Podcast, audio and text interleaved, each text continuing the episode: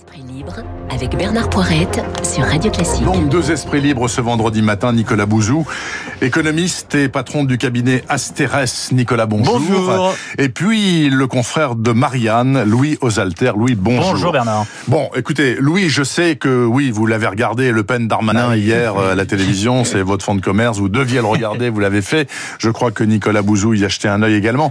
Qu'avez-vous pensé de cette affaire-là? Alors euh, tout à l'heure, Guillaume Tabar était très enthousiaste, ne serait-ce que sur le fait qu'on retrouve du duel politique. Il dit ça fait longtemps qu'on n'avait pas eu euh, deux personnes l'une en face de l'autre euh, qui s'empoignaient euh, sur un thème. Bon, alors moi en fait la question que je posais c'est Le Pen Darmanin même combat ou pas même combat? Parce que euh, on connaît euh, Darmanin qui est réputé être l'aile droite euh, des soutiens de Monsieur Macron et que sur ces questions d'islamisme, d'immigration, etc. C'est logique qu'on l'envoie lui face à Madame Le Pen. Qu'est-ce que vous avez sorti de ce débat? Alors oui, débat de duel de haute tenue, euh, pour reprendre votre terme, ça c'est évident, qui était en, qu'en plus ils ont passé du Enfin, temps. Il y a Darmanin qui a quand même dit à sujets. Le Pen qu'elle avait dit n'importe quoi tout le temps, et notamment en matière de chiffres. Oui, que- parce que sur les chiffres. Bon. Sur les chiffres, Marine Le Pen a encore un petit problème, visiblement. C'était sur les chiffres de titres de séjour. Euh, mais euh, comme vous disiez, si on envoie Darmanin, si le gouvernement envoie Darmanin là, c'est évidemment pour une mission. Il a une opération. enfin, il lui faut border l'électorat sur le flanc droit. Donc euh, la fuite d'électeurs de droite qui va vers euh, Marine Le Pen, qui est un phénomène qui existe depuis euh, le quinquennat Sarkozy, si ce n'est avant, l'une des missions de Darmanin, c'est de, de l'empêcher, au moins d'aller empêcher des gens de, de voter Marine Le Pen en, en 2022 en allant sur euh, ces terrains, euh, ces terrains à elle.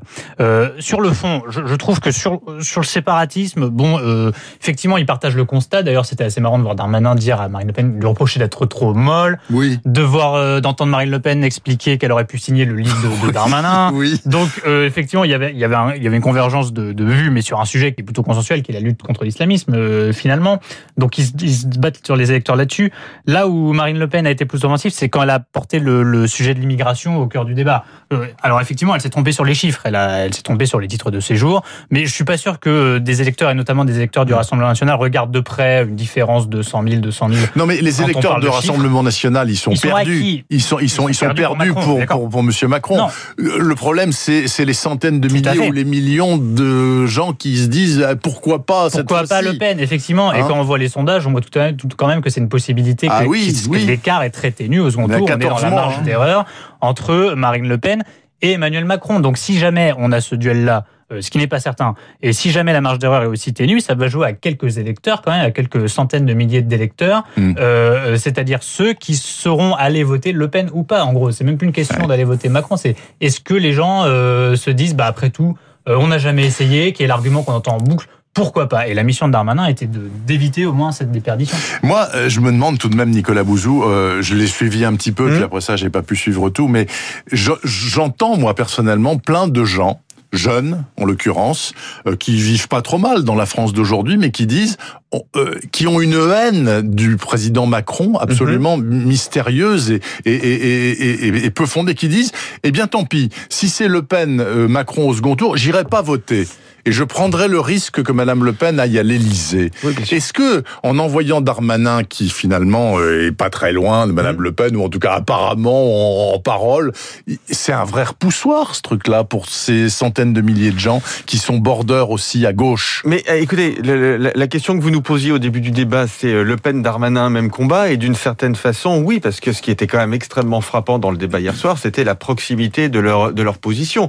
Ça veut dire que c'est Marine Le Pen qui a gagné euh, en réalité, parce qu'une élection présidentielle, ça se joue sur euh, un discours, une vision du pays qui est assortie de, de mesures. Or, la vision du pays qui s'est imposée dans le débat hier soir, c'était celle en réalité de, de Marine Le Pen, puisque Gérald Darmanin ne fait que conforter à tort ou à raison, euh, le diagnostic qui est proposé par Marine Le Pen depuis longtemps. Et d'ailleurs, je vous rappelle que dans le dernier sondage sur l'élection présidentielle qui a été fait par euh, Louis Harris, Marine Le Pen était à 27% au premier tour. Enfin, c'est quand même un niveau qui est exceptionnellement haut. Et pour le second tour, qui n'a pas été publié par Louis Harris, mais il y a eu des fuites.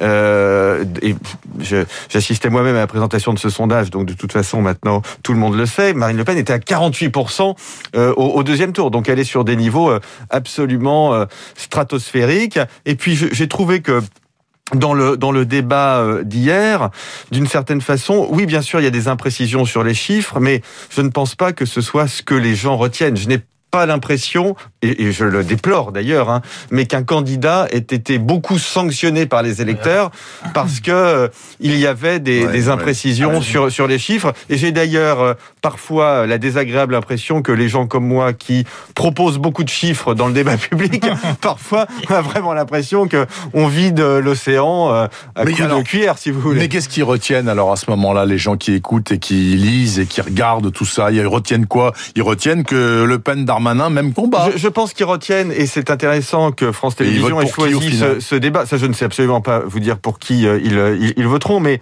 ce qu'ils retiennent en tout cas, et à mon avis ils ont raison d'ailleurs, c'est qu'il y a un très gros sujet d'insécurité au sens large dans notre pays. Hein. C'est-à-dire que je mets le séparatisme, l'islamisme mmh. là-dedans, mmh. et il me semble que ce sera l'un des sujets principaux de la campagne présidentielle de 2022. Et Mélenchon chez Hanouna, alors on peut pas tout regarder en même temps, mais enfin c'était pas à la même heure en l'occurrence. Alors lui, il n'avait pas euh, quelqu'un en face de lui. Hein. C'était pour l'émission euh, euh, drôlatique euh, de Monsieur Hanouna.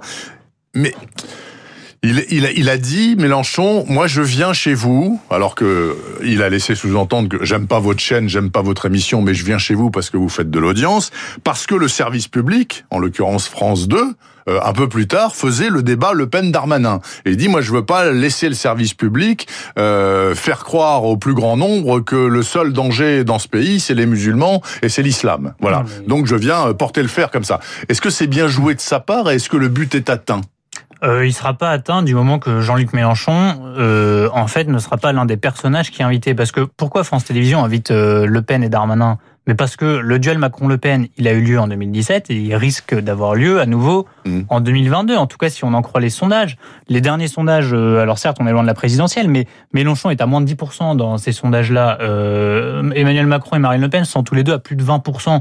Donc en fait, Mélenchon est, largué dans sa catégorie. Là où il faisait 18-19% à la présidentielle de 2017, il a perdu 10 points euh, en l'espace de, de 3-4 ans. Donc euh, qu'il soit vexé, qu'il se retrouve à aller dans une autre émission où il n'aura pas de contre au passage, il n'a pas voulu qu'Eric Nolot euh, figure sur le plateau. Euh, donc, euh, peu, condition qui a été acceptée euh, étrangement par euh, Cyril Hanouna, fin de la parenthèse, ce qui veut dire qu'il bon, il n'est pas prêt à débattre avec tout le monde quand même. Euh, fin de la parenthèse, il n'est pas, il est pas dans la catégorie qui le place. Lui mettre Nolo dans les pattes. Hein, bah, bah, C'était la seule condition qu'a posée Mélenchon, c'est de ne pas avoir Eric Nolo qui est chroniqueur chez chez Cyril Hanouna. donc tant que Mélenchon ne sera pas revenu dans la catégorie, on va dire des présidentiables, ou en tout cas dans un camp présidentiel comme les Darmanin, puisque c'est un des, des des, atouts politiques d'Emmanuel Macron. Euh, c'est normal qu'il soit pas au cœur du débat. Et là, je rejoins ce que dit Nicolas sur euh, le sujet de la présidentielle qui pourrait être les insécurités au sens large, économique, euh, culturel, euh, migratoire, social, peur du déclassement, etc. Euh, tant que Mélenchon n'aura pas produit un discours convaincant sur ces sujets-là, qui s'adresse en plus euh, aux classes populaires, aux classes moyennes, à tous les gens qui qui, qui ont peur du déclassement quelque part, mmh. et pas c'est normal qu'ils ne soient pas au cœur des débats. Parce qu'il me semble aussi que la présidentielle va se jouer là-dessus. Juste un, un, un point là-dessus. cette affaire laisse vraiment la place pour une troisième femme ou pour un, un troisième homme. Parce que ce que l'on voit dans les sondages aussi, c'est que les gens ne veulent pas d'un second tour mmh. Macron-Marine Le Pen. Et mon pronostic, je m'engage, c'est qu'il n'y aura pas de second tour Macron-Marine Le Pen. Je pense que si les gens ne le veulent pas... Je le note, hein, je le note. Nous sommes le 12 février. Nous, pas ce, Il est 8h50. Et donc, si j'étais aujourd'hui euh, Valérie Pécresse ou Xavier Bertrand, par exemple, je foncerais. Ah oui, je peux vous dire que je foncerais parce que être à 15 ou 16 ce qui est à peu près le niveau de Valérie Pécresse et de Xavier Bertrand dans les sondages, ça laisse vraiment, je pense, une chance de gagner. D'autant plus que, si je pense à quelqu'un comme Xavier Bertrand, il peut prendre au fond un petit peu à sa droite et un petit peu euh, à, sa gauche. Et donc, on voit qu'il peut atteindre le, deuxième tour. Tout ça pour vous dire, en tout cas, que d'une part, ça n'est pas joué et d'autre part que dans un pays qui est extrêmement droitisé, le parti historique de la droite, malgré tout, même s'il est dans très grande difficulté, a encore un coup à jouer. Les Républicains, donc, en l'occurrence. Tiens, alors on peut y rester aussi brièvement, pourquoi pas, parce que euh, il y a Michel Barnier, le négociateur du Brexit, comme vous le savez, euh, qui euh, donne une interview dans La Croix, dans laquelle, entre autres choses, il dit moi, je souhaite, dans les prochains mois, prendre ma part au débat politique français, hexagonal. Ce qui laisse imaginer, pourquoi pas, que Michel Barnier pourrait se lancer aussi dans l'affaire de la présidentielle 2022.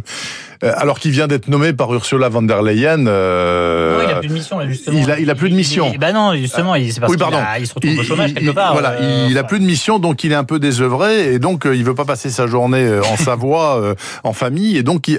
vous imaginez que Barnier puisse se lancer dans la présidentielle? Il veut pas prendre sa retraite. il veut pas prendre sa retraite. Écoutez, moi j'ai lu son interview, j'ai lu aussi. Ça commence à faire un monde fou. Hein. Il faisait, ça fait du monde, mais ça, mais ça quelque part, c'est aussi un symptôme du, du, vide béant du paysage politique. C'est que après tout, tout le monde se dit pourquoi pas moi mmh. dans, dans, cette situation-là. Moi, j'ai vu Michel Barnier qui fait faire des grands gestes depuis décembre. Hein. Il fait un peu des grands gestes en disant coucou, je suis là, sans trop avoir d'écho d'ailleurs, y compris dans sa propre famille politique, même si les gens le, le reçoivent poliment.